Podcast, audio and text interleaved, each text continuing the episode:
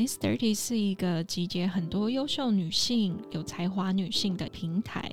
我们常常会探索很多，不管是职涯上、情感上，或是时下话题。我们希望透过 Miss Thirty 的平台，可以了解更多女生的声音跟想法。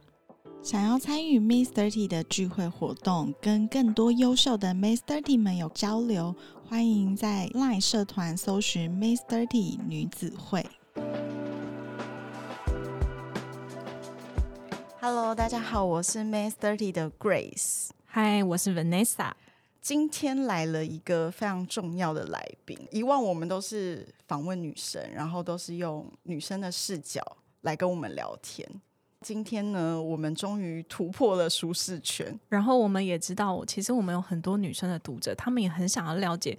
男生的声音，到底男生他们自己在可能创业啊，很多斜杠角色啊，又要身为爸爸或者身为人家老公的这些那么多重角色下，他们会遇到的框架，到底跟女生一不一样？所以今天我们就邀请了一位直男，但就是很蛮帅的。因为大家看不到，大家看不，大家看不到，嗯，声音背后的长相，所以我们稍微描述一下他到底长怎样。看起来很 man，然后很会从事一些户外运动，这样子。好啦，请那个我们今天的大来宾 Jason 来好好介绍一下自己。Hello，大家好，我是 Jason。不过听你们的开场跟你们受访的声音完全不一样，哎。轻松很多吧？没有严肃很多哎，感觉今天就是来到你们的场子。OK OK，而且我很明显可以感觉得到你们访问男生非常没有经验。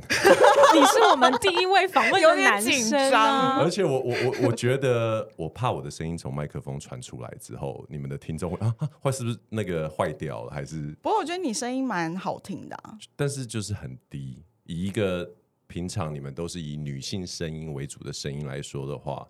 我要先跟听众说一下，不好意思，我的声音就是这么低。说不定我们这一集的点阅率爆高。希望希望希望，来吧，我们来好好聊一下。好，那请 Jason 先介绍一下自己好了，因为我们从你的一些个人平台，嗯，看到了你非常多的抬头，一下又是创业家，一下又是所谓的二代，对，然后一下又是外景主持人，现在还是 Podcaster。那你可不可以稍微介绍你你自己的？到底是谁？好，其实二零二三、二零二四这一年，我真的有改了一下我的抬头，我把我的抬头现在改成人夫跟人父。嗯，但是其实我在工作上面有几个不同的面向，就呃，诚如你们讲的，呃，我其实是一个连续创业家。然后我也有曾经在电视上主持过外景节目，因为我很喜欢运动嘛，所以其实我有跟品牌合作做他们的配速员。十几年前斜杠这个词才刚开始红的时候，的确很多人就是会称我为就是所谓的斜杠青年这样子的的角色，所以我有蛮多这样子的一个身份。不过会被大众所认识。的话，主要就是我开始主持电视节目，那时候是主持三立的爱玩客开始，才真正的走向大众的面前，这样子。对。那我也蛮想知道，就是其实你你本身自己家里也有一些事业，那那个时候，因为你刚刚说你创业其实蛮年轻的，大概二十四岁，对，你怎么会忽然想要出来创业啊？这一路来呢，都蛮多人对于这个问题都非常的好奇。其实，呃，大家都会觉得说。哎，家里有事业，那创业这件事情不就是脱裤子放屁吗？除非你真的是有什么原因会想要自己出来做，我觉得的确是这样。我我自己个人的原因是因为我们家的事业呢比较特殊，因为我们家的关系，我爸妈是分开的，所以我的爸爸再婚之后呢，我就有一个所谓的后母这个角色，嗯，所以也就会让我从一般就是说家里的事业。自动会到我身上这件事情，变成是它是一个变数很大的，对。那在这样子的一个前提呢，就会让我有一个比较早的危机意识，就是说，如果有一天发生了意外，我争夺家产，不是我，我继承会不会太内心化？对，就是产生变数的话。那怎么办？所以才萌生了创业这一件事情的这个契机。哇，你这个契机很特别。我跟你说，只有危机才会创造出不同的想象。哦，这个我懂。对，Grace 就像？对不对？Grace，我跟你讲，人真的无有近忧必有远虑，是不是？还是什么？对，反正就是。呃，其实我觉得说来也没有什么高大上的原因，嗯并不是说我有很高的情操，或者是我我我多想要呃证明我自己，单纯就是来自于我觉得也许这有一天根本就不会是我的事业，所以我何不尽早就开始做一些布局或尝试这样那我很好奇，就是你当时二十四岁，嗯然后你的创业项目是跟你本业有关系，还是完全没关系？你是怎么选定那个产业？好像你们两位就是跟本业有关嘛，嗯，对我觉得我自己在看这件事情，它是两个面向，因为我我家是做传统产业的，所谓就是买卖嘛，嗯所以我的想法永远都是客户跟供应商这样子的逻辑。嗯我自己在创业这件事情呢，我的想法就是要不我拥有客户，所以我找商品卖给他，或者是我我拥有商品，那我就去找客户。我只要有其中一项，我觉得我的创业基本上就已经及格了，底气我就够了。那我当时的创业就是满足什么呢？满足我有产品。但是我不知道客户在哪里，因为我刚刚有提到我们家是做制造商的，所以我想，就算家业不是我的，但我可以跟我家买东西吧。那起码我还可以买到比较便宜的，或者是货款我可以拖吧。所以还是有想过的。是的，没错，我还是有想过的。所以在当时我的创业是从这个地方来做一个开启，这样子。然后还有另外一点就是说家庭的因素，我就想说，嗯我要当我家的客人，还是当我家的供应商？嗯两个都可以做生意嘛。嗯后来我我当时我的想法就是。当家里客人好，人家不是都说以客为尊吗？客人最大吗？嗯起码以后我就可以来回来压我爸嘛。没有，那是我多想，这 根本就没有办法发生。对，真的，他就是你爸，就是没有办法让你去欺压。那总之，我的创业题目其实是从这个地方来的。对，因为你刚刚有提到，就是呃，除了我们刚刚所说一般认为的创业，后来你还有去当外景节目嗯主持人，然后跟呃运动品牌的配速员这些的，所以我很想知道，就是在那个时候你的心态是什么？因为比如说我今天是创业家，我就会觉得哦，我的全心全意就在这个事业上面了。那你是吗？你们也没有全心全意，只有在这件事情上啊。我的意思说，你们会打造个人品牌，你们会有 social media 的对，但是我可能不会忽然去当一个外籍 节目主持好。，如果是跨度的啦所以是跨界，我蛮想知道，因为斜杠这个部分就是跨界嘛，对，你怎么去决定的？在我回答这个问题以前，嗯。你们两个位都是创业家，我现在很好奇，如果今天同样的事情 发生，而且是找你们其中一个人哦，嗯。好，比如说 Vanessa 或者是 Grace，、嗯，我现在想要让你去主持，我不晓得 MTV 或者是外景节目，嗯，你们两个会做什么选择？去，我我也会去啊，是不是？但是但本业还是在啊。对啊，嗯。对，所以其实我觉得你们也回答这个刚刚问我这个问题，嗯我觉得由于这样子的 offer 太吸引人。了，太吸引人、太好玩了。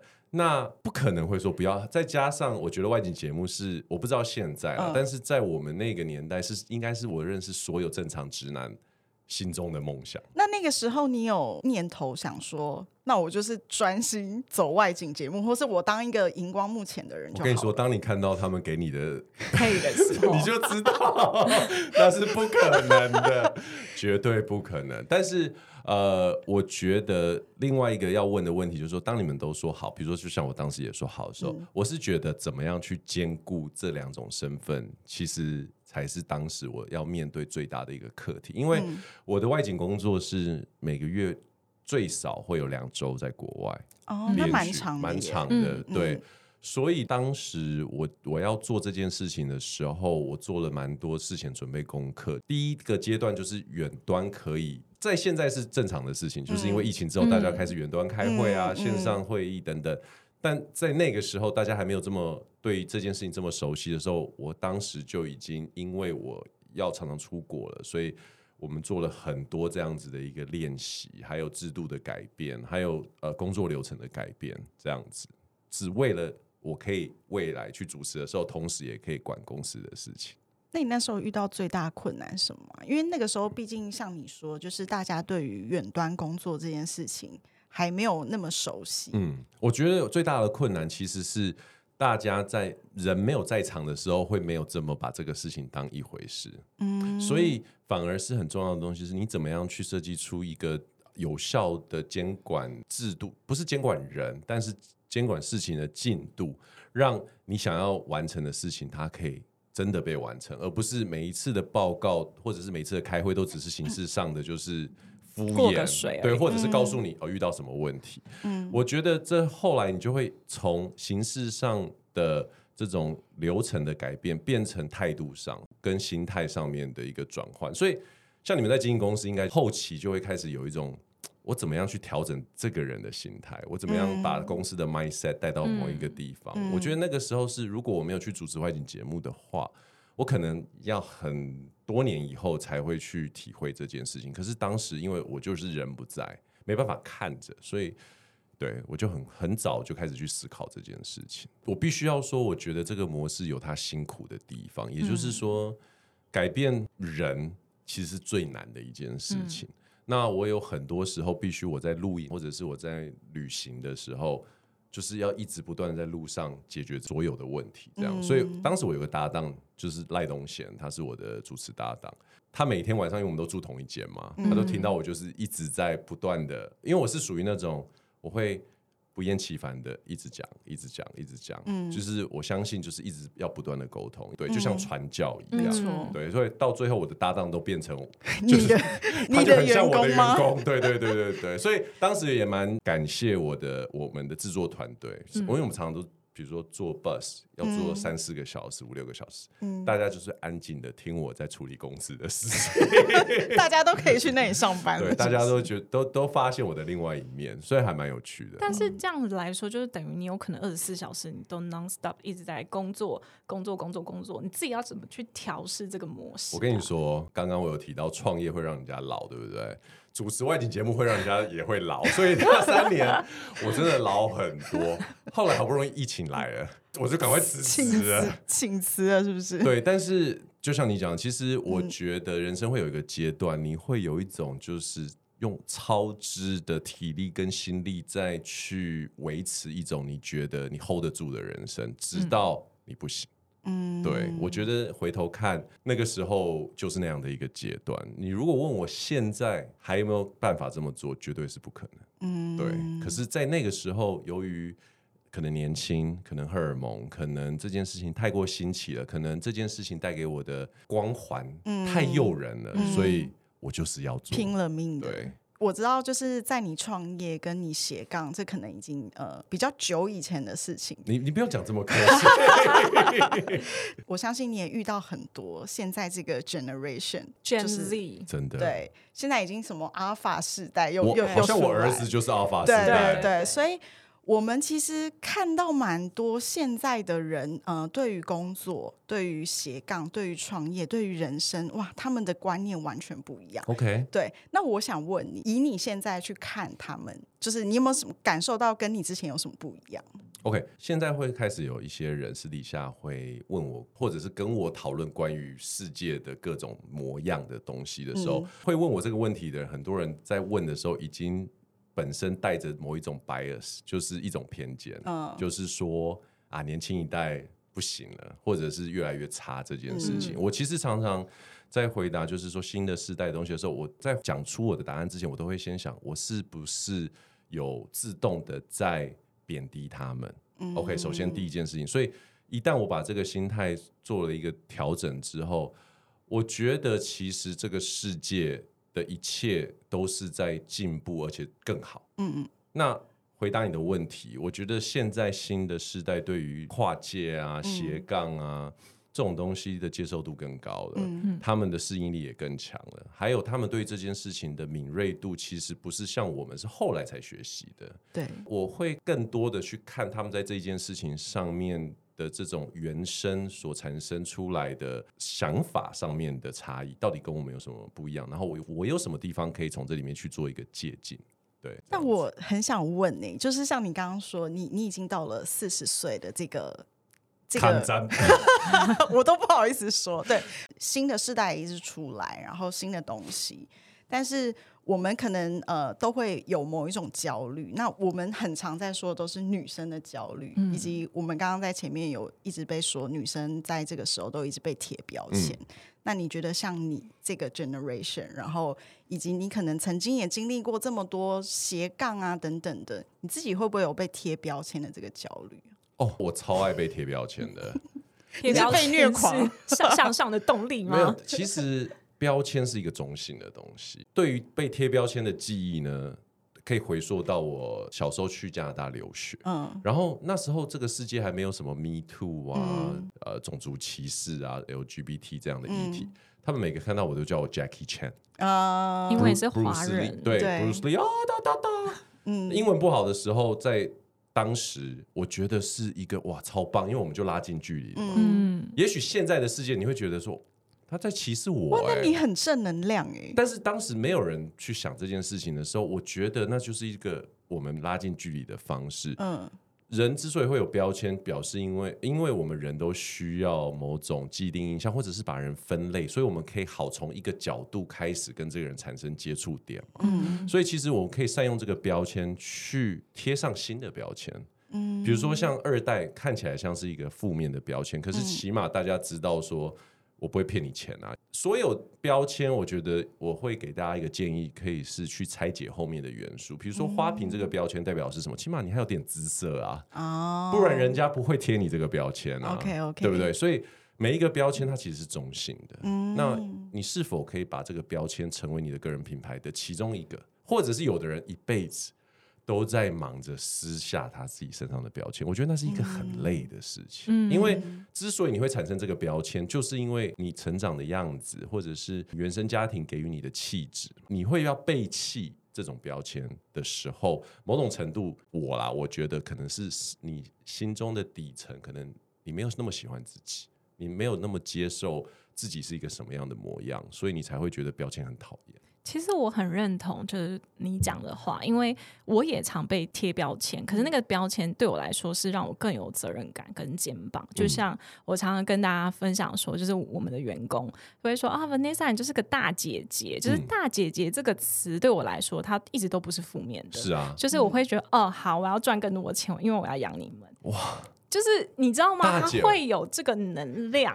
我我每次都跟我单身的兄弟们说，找另外一半一定要找家里面姐姐吗找大姐姐。Vanessa 就是一个很好的例子没子。错 没错，我理解，就是你说的那个，就是标签，它有不好的一面，但它其实也可以拆解成一个让你自己也可以变更好的那一个。没，错啊，对，所以我完全认同。而且标签的最终解释权完全在你自己身没上错，所以我觉得其实这是一个蛮好的东西。嗯对，对我们刚刚一直说，Miss Thirty 是一个新世代女性，我想你们新时代三个字还要用几对，要要要用多久？那我们就有很好奇的事情啊，就是 Jason，那你觉得新时代的男性又长怎么样？哇，这个很广泛呢。我觉得可能因为我最近这一年当了爸爸，其实就像人家讲的孕妇理论嘛，当你怀了孕之后，你会觉得满街都是孕妇。嗯我自己当了父亲之后呢，我可能会在这个议题上面看得比较重一点。那我觉得四十岁这个世代。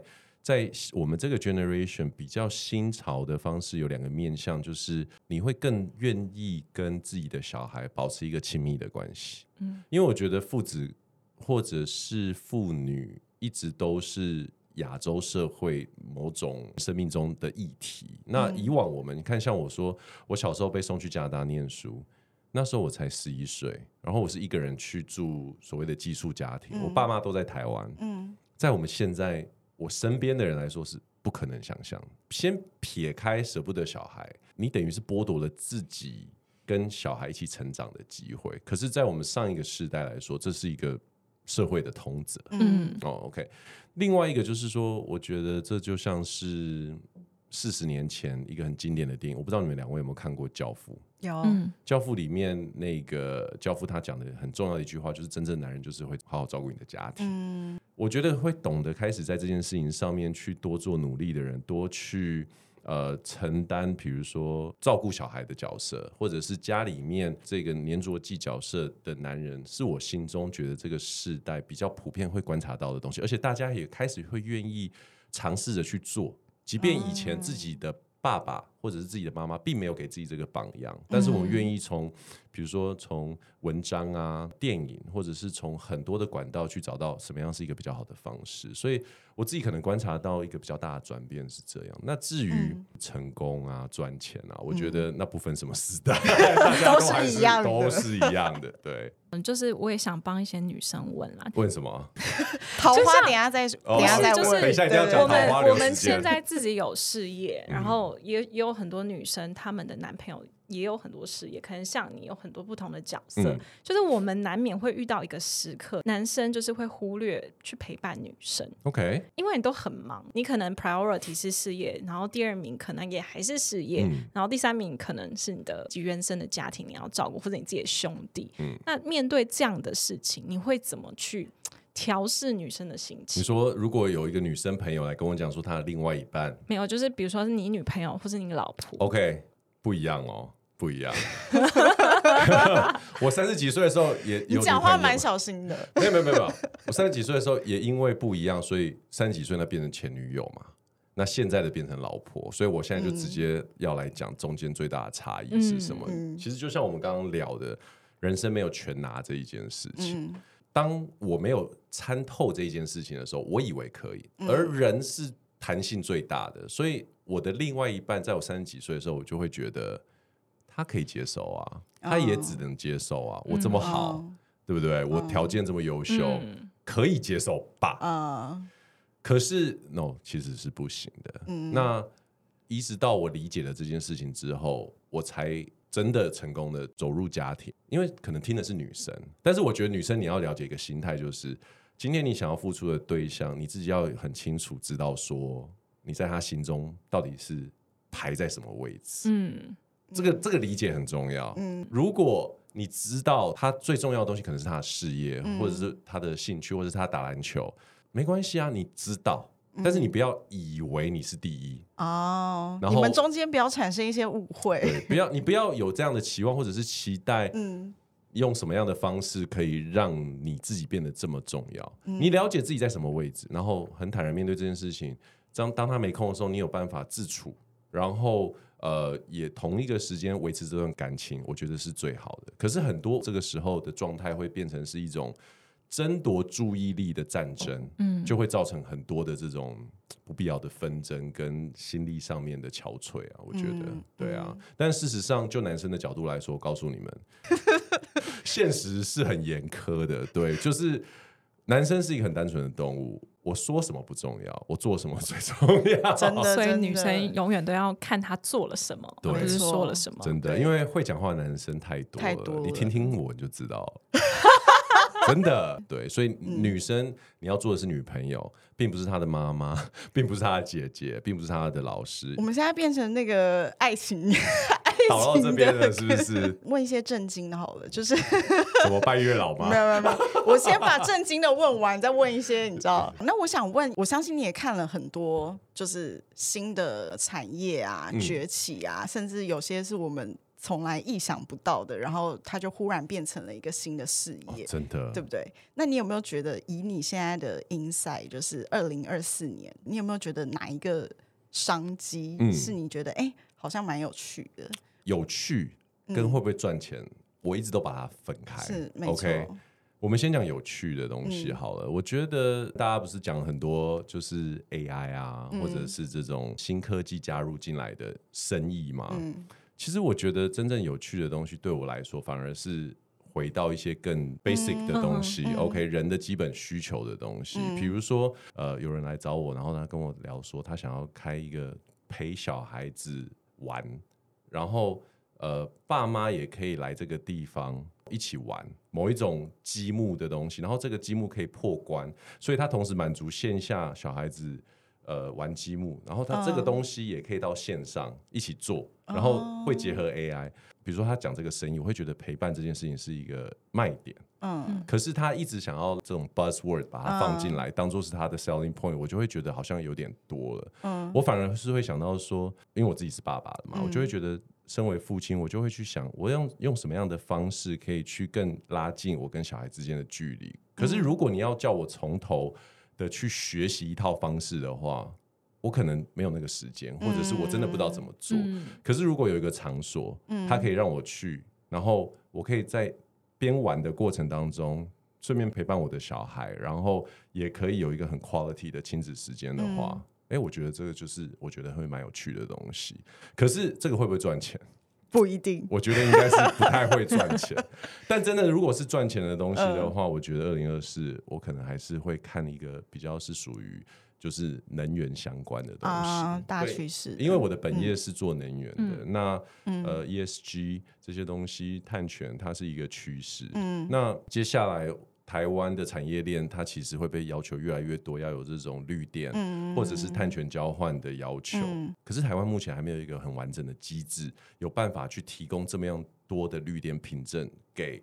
这些需要拿绿电凭证给他们客户的这样子的一个数量，嗯所以，如果你问我说会赚钱的东西的话，我觉得这个东西应该是商机非常的大，可是它很无聊，而且它需要很多的跟传统产业的人互动，嗯。然后交涉，教会他们新的东西，让他协助他们申请绿电凭证，并且把凭证交到你的手上。所以这两个不太一样，那我想问，太硬了，是不是？想说 快要睡着想了，想要喝一杯咖啡，他用一个好来据点我，想说剪掉。剪掉，剪掉。好啊，没有。那我想问，因为你刚刚前面说了这么多，你看你你又出来创业，然后你又去做了很多斜杠的事情。对，我相信你在当时应该也蛮 suffer 的，就是你的时间可能不够用，嗯然后可能你的精力也都被吸干了，这样。所以我想问，如果再让你选择一次，你还是会做这样的选择吗？呃，我会，我还会做这样的选择。可是是回到当时那个年纪、那个状态。嗯如果现在还会有一次的话，我会主持，但是我可能会调整我的内容，也就是比如说之前我是一直出国嘛，嗯现在我可能就是啊，那我可不可以主持台湾的？啊我会去做内容的调整，而嗯我会学着去谈判，嗯而不是一直要用自己去满足所有条件。嗯因为我现在更了解自己的能力的极限到哪里，还有我有什么限制，有什么责任，嗯所以我会更积极的去让状态贴近我，嗯，对，而不是用我去变成那个样子。但是我觉得这好像就是人生经历，是啊就是你可能到现在你才会想到这些，可是，在那个时候，我觉得我们大家年轻的时候，就是你你都是习惯去满足别人的需求，，因为你也对自己的能力感到好奇，嗯你也想要知道我可以走到哪里。因为我不晓得两位是怎么样，我不算是一个自我驱动力很强的人，即便我看起来像这样，嗯所以很多时候我觉得我我的人生原则是我是做一个 yes man，嗯很多时候我就是说 yes，、要不要去演讲？好啊，嗯但是我可能到前一天我都还没有准备好演讲稿，嗯可是我真的就会站上台，我真的就会演讲，所以势必会让我做出就是这样的准备。那我人生这样走下来，我觉得。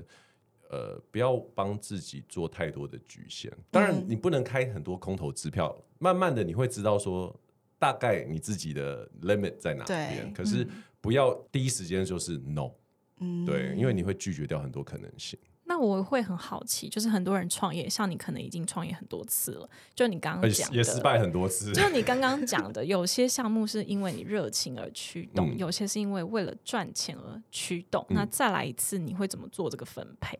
赚钱了，always。我我我你你蛮实际的，其实哦，因为我是摩羯座，还有一件事情就是，我们讲白一点，任何应该说大部分的东西的安全感是建立在金钱上。没错我觉得这件事情只要大家把它想明白了，它只是用不同形式出现的而已。嗯所以，我赞不赞成女生要赚钱？我赞成。我赞不赞成要先存钱，或者是你们两位都想要说买房子？这是我觉得超棒的一个新思维，因为你把你的人生的自主权好好的掌握在自己的手上，而不是别人。嗯所以在这个时候，你去无论是经营一个关系，或经营一个事业，或者是发展你的热情的时候，你就会有所本，嗯那你才会安稳的在这个地方去做投入。任何时候，当你没有安全感，或者是你很急，你很需要，就是我马上要有快钱的时候，嗯，你要不就是被骗，要不就是损失更多。就是你会做错选择。对，好，该问的都问完了。什么？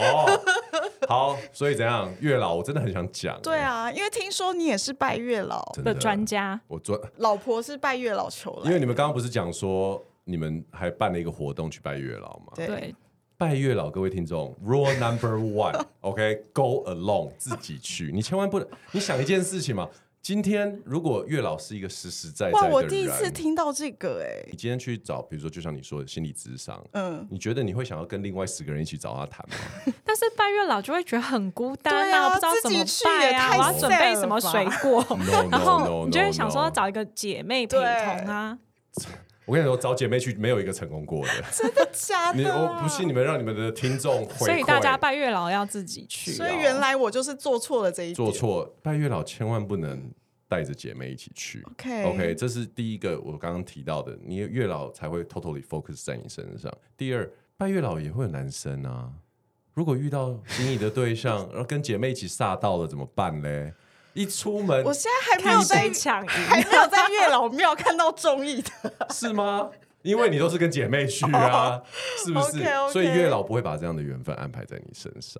没有，我觉得首先第一点一定要的就是自己去，第二点就是你要非常巨细靡遗的写清楚、讲出来你要的是什么。你有做这件事吗？我最近才做，有多清楚？那个多细非要常写多细，眼球要什么颜色，睫毛要多长，可以。我真假？举我举一个例子，我是在 Nike 做配速员嘛，我跟这个品牌合作很久，对所以我是一个所谓我们叫 Nike 这样的嗯人。当时我跟月老其中一个条件就是，我的对象他一定要超喜欢 Nike。嗯 OK，就是嗯非常明确。这么明确哦。OK，结果我老婆就曾经在 Nike 工作过，她的衣柜打开全部都是 Nike，重，哇塞，生不生气？你写的好，那我真的是那太种笼统的不行，不行，不行。因为我为什么会写这个东西呢？嗯因为我曾经约会过一个对象，我跟 Nike 合作这么久，真的遇过一个对象哦。有一年 Christmas 给我一袋提袋嗯送 Adidas，，exactly，他送我一个 Adidas 的帽 T。我打开我说：“为什么你会送我这个东西？”他说：“我看你都没有 Adidas 的东西。”我说哇塞，：“我说有没有想过是我不喜欢呢？我整个柜子都是 Nike，是不是因为我喜欢 Nike 呢？”他说：“哦我觉得你可以穿穿看，而且他还继续。他 get 不到你的点啊。然后我跟你说，我真的还给他，我退给他。后来我们就 done。然后我就觉得这一点太重要，因为一双爱迪达，对，真的。但是他回答我的方式让我觉得我们未来会有很多东西吵架，不没错哎，就是你们完全没没有没有在对方的频率上，对对。对所以你看，这是一个例子嘛。然后嗯。包含年纪，包含长相、身高嗯。等等。我我那时候想说，我希望我的另外一半是有雀斑啊。哇，你写到这么细哦，我老婆满脸是雀斑，然后我们的我们的婚纱照嗯，拍完之后两个月回来，他们把雀斑全部修掉，我超不爽，气死！我跟他说我不要，后来叫他重弄这样子，对啊。所以你的 list 列了很细，所以之所以自己去，就是第二点，因为你 list 列的很细了之后，你需要自己的时间好好跟月老禀报。如果你跟姐妹她列三点，你有四十五点，那你好了没啊？不好意思，等我欸一下。对啊，这种就是没办法，所以 OK 所以第一点、第二点，如果你做得到这件事情，基本上你的姻缘就在不远处。好，我明天先请假。那要去拜哪一间月老我？都是我是在城隍庙啊、就是城隍庙那间，要带什么贡品吗不？用，你只要去，他都会告诉你怎么做这件事。你拜了多久？遇很快一个月吧，哇，一个月一个月。我去了四次，那我真的明天要去，我四次都没有成功拜到哦，因为那时候有疫情嘛，没有成功拜到对，就是我我真心想去拜的时候，特地去都没有拜到，嗯疫情的关系，民俗日还是什么的关系，月老休息，他放假吧嗯之类的，嗯我都想拜都没拜到。反而有一次我去那边拜访客户的时候，我想说啊，走绕过去，完全没人。哇，然后我就是进去 good timing。对，所以你要去，你明天你不一定拜得到哦，就看缘分喽缘。分。我想要再替女生问个问题，嗯就是呢，比如说，好像我我会遇到你这个 generation 的男生，然后他们就会说，我爱情跟事业我没办法兼顾，我就是这就是渣男啊！这哪有什么好回答的？不用问呢、哦不是 sorry 因为你说我这个 generation 是四十岁嘛，对四十岁还没有定下的男生一定有他的问题啊，所以，所以没有这个答案的，就是事业跟爱情是可以兼顾的，没有什么我想要冲事业这种废话。OK，我觉得男生在某一个阶段之后，如果你的家庭不 OK，你的事业是不会好的。哦 OK，所以大部分男生也都知道这件事情。那我能想往好的地方想，有几种可能。由于两位的身份是创业家嘛，然后很多男生其实他会在这个时候的焦虑感，是他怕他配不上你们。嗯这个事情衍生到很多时候是，现在我们讲台北好了，台北的女生都表现得非常有自信，跟知道自己在干嘛。这时候男生其实是莫名有压力的，因为我们没有追得这么快。嗯，无论是我们认为我们应该要有的收入啊、事业啊等等这一些，可能都会觉得说约个会、喝杯酒还蛮 OK 的。但是在更深入的时候，我会不会被人家觉得说还不到位，或者是配不上对方？我觉得这种时候就要靠两个人互动的默契去走过这个关卡。嗯就像我们一直提到的嘛，其实这个 social media 泛滥的时代，大部分人都懂得包装自己，嗯但是这一层包装纸的下面是什么？我跟你说，有的时候会超乎你的想象。会颠覆我们的三观。对，所以我觉得不切实际的东西，对男生女生都一样，就是如果你把事情想得太美好，或者是更多的是想要不劳而获的话，嗯我觉得 结果通常都不会很好。那我有一个稳交代表的问题，嗯，就是有很多人他可能在一起很久了，你在一起？多久啊？大概六年。哦，很久了。对对对对，但是就会遇到一个问题，亲朋好友就说：“哎，你们到底要不要结婚啊？嗯你觉得这个时候男生不结婚，或是他没有下一个 move，他到底是考量什么？是他自己还没有达到他个人的成就，嗯，还是他根本没那么爱你？好，我是不是觉得很很 很真实，很好真实。我清一下喉咙。需要来一杯酒吗？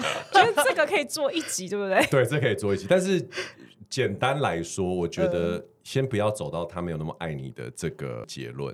好、在这之前呢，我觉得大部分男生都不知道那一天是哪一天。我觉得，嗯。你问我自己来讲的话，因为我是未婚就先怀孕了嘛，嗯。所以我们为什么会很快的结婚，是因为有小朋友的关系。我就很直白的讲，嗯，我常常抱着我的小孩，因为小孩现在七个月了，我都在想说，哇，如果我老婆没有意外的怀孕，嗯。我可能哇不知道到什么时候才会有我会说出生小孩吧。嗯。我觉得这就是男生的想法，除非他有很强大的家庭压力，或者是某种压力逼迫着他必须要做决定。其中一个压力也可以来自于女方啊，嗯我要离开你了。嗯对不对？我我我我不想再浪费时间了，嗯这也是一种，只是你怎么给予这个压力是一个艺术。嗯但我觉得真的是要先有一个正确的心态，就是你不要期望男生会想清楚，就是说哦，他什么时候会知道他要去买戒指，然后安排求婚，no。特别是稳交的这个状态，因为嗯日子就是很正常的过下去啦。我我干嘛还要去额外的多做什么东西？对，而且你也不会离开我，我们也看起来好好的，对，所以我觉得这个部分常常会是我不是帮我自己问哦，嗯。我是帮广大的女性们问。但是我给各位一个嗯。很有效的方式，男生也是一个非常群体的动物，所以他会观察其他的雄性在做些什么。啊所以你要让你另外一半多常跟 family 的人 hang out，哦，他就会有那种他才会有那个知道说家庭家庭是什么感觉，嗯。那个画面才会开始植入到他的脑袋。你们两约起来个，你们两个互相看着 点头。约起来思考 说，哎、他最近的，就是最近，不然我们自己也好，或者是对方的朋友圈也好，好像都是单身。对，啊，对所以啊，去酒吧的，对啊，如果他生活圈是这样，他就不会有这个想象。可是如果他开始，比如说露营，你露营就会遇到很多家庭的组合，嗯，然后人家在跟小孩子玩，要找就是有一些 picture。男生很需要这种画面。哦，OK。我一旦你这个植入到他哎，脑袋里面，你们下次去露我开窍？了，我开窍了。真的多找一些 family 这种聚会的时候，哇！而且其实我觉得，也许女生，比如说，我不知道，也许你想进入婚姻，多参加这样的聚会，也会让你真的知道这一件事情是不是我要的是不是你要的？就是你会看到很多现实面的问题。我跟你讲一个很好笑的事情，我的小孩是兔宝宝嘛，嗯然后我老婆在怀孕初期的时候，就在脸书上面被打到了，就是兔宝宝社群啦。anyways，、嗯她加进去了两三个月之后，她说：“哎、我有加入，你要不要加入？”嗯，我说：“我不要啊，里面一定都在骂老公，对不对？”她说：“你怎么知道？”就是各种这种同温层，然后都是在骂老公啊，取骂暖对，都在取暖这样。嗯所以多跟 family 的群主 hang out，对男嗯方、对女方，其实我觉得都是很好的一件事情。我我老婆的妹妹，嗯她跟她男朋友交往也五年了，然后前一阵子还在想说，对啊，他对方还没有真的有什么行动。嗯以我了解这个男生，他是已经准备好。我所谓准备好，就是说心态上他也觉得可以走入婚姻了，然后呃收入啊，然后还有环境都 OK 了。嗯可是他就是不会有那么一个动力，或者是那么一天。嗯，嗯，结果什么时候他求婚了呢？妹妹说她要分手，哦而且男生就是要。受到刺激，对不对？男生就像狗一样，记住，OK，我记起来了他。需要有可以去追逐的东西。嗯我最近有个例子是我朋友自己求婚，嗯，就是他是男生，女生，就是那天我们大家去吃饭，然后我们大家他是做医学会展的，也是开公司，OK，然后他就他就这样。然后我都没看到，在吃寿司。他就说：“你没看到什么吗？”我说：“怎样？买一只新戒指？”他说：“没有啊，我求婚了。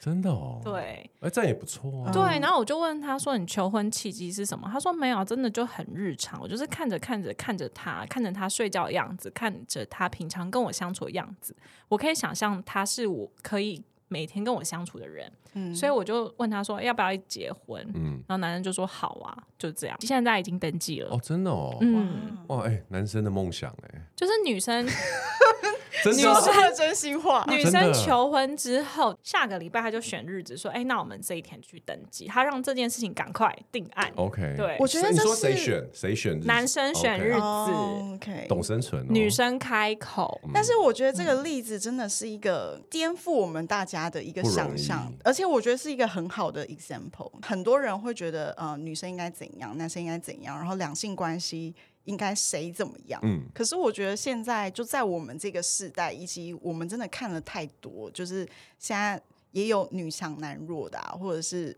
女主外男主内。其实蛮多的。对，然后我就觉得已经开始会颠覆大家对于传统的那个想象。没错，你今天分享了好多，但我觉得最有趣的就是后面这个，感情的部分 怎么办？干嘛月老开始，业嘞？问产业干什么？前面都可以剪掉。真是的，哎呦，好啦，但是最后我很想要以就是你这个 generation 跟你嗯现在这个人生阶段，然后给比如说三十世代像我们这样子的想要创业或正在对创业的女生的新世代女性，有没有什么建议，或是你想要给他们什么话？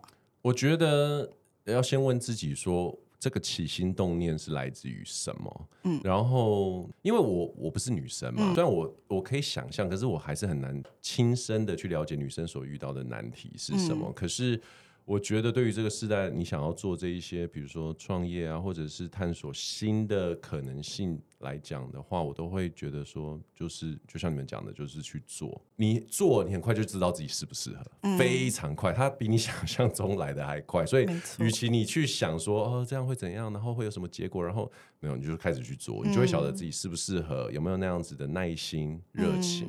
自然而然，在这个过程上，你会一直不断的有疑问，同时又会自己再找到答案，嗯所以就就是要有一个开启这件事情。对，那我可以想象，对女生来说的话呢，我觉得善用女生的这个筹码，是我真的会很想要跟新一代的女生讲的话，就是嗯你漂亮，你就把这个当做你的优势嘛。嗯你细心，你就把这个当做你的优势。女性特质是我非常羡慕，而且随着我年纪越来越大，我发现女性在各种关系斡旋、谈判里面所占的角色是男生无法取代对，那所以如果你是业务，就好好使用你的女性特质。我当然不是说走一些就是狗狗屁倒灶的东西，可是嗯你起码敲门会比男生容易嘛，嗯对不对？那如果你是一个呃斡旋的角色的话，只有你才可以做出大家拉在一起，或者是甚至稍微比较柔性一点的这个角色。嗯去探索你自己属于女性这个面向的武器，我觉得对我来说是现在很多人他忽略，可是其实我觉得说哇，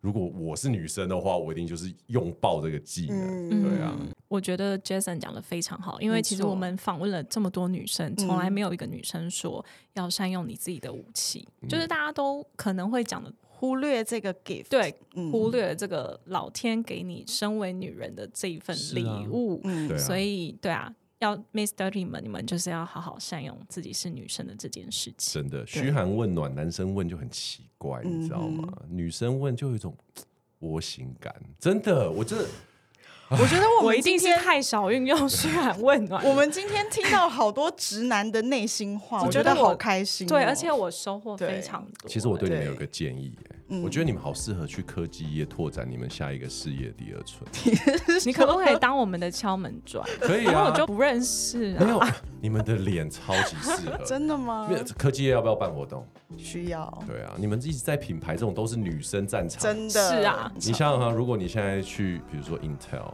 你们进去根本就是红毯就铺了，然后工程师两排啊，好不好？合约明天递上。对不对？我是觉得所有人都有一个赛道是专门为你打造的，只是嗯。你太专注在所有人都在的那个赛道上的时候，你可能会忘记说，其实旁边有一条路，哇，超棒的。舒服，嗯，好，谢谢你的建议，明天我们就去，那个顾问 跟拜月老一样。我再把发票开过去。我觉得我们今天这一集得到超多知识量爆表。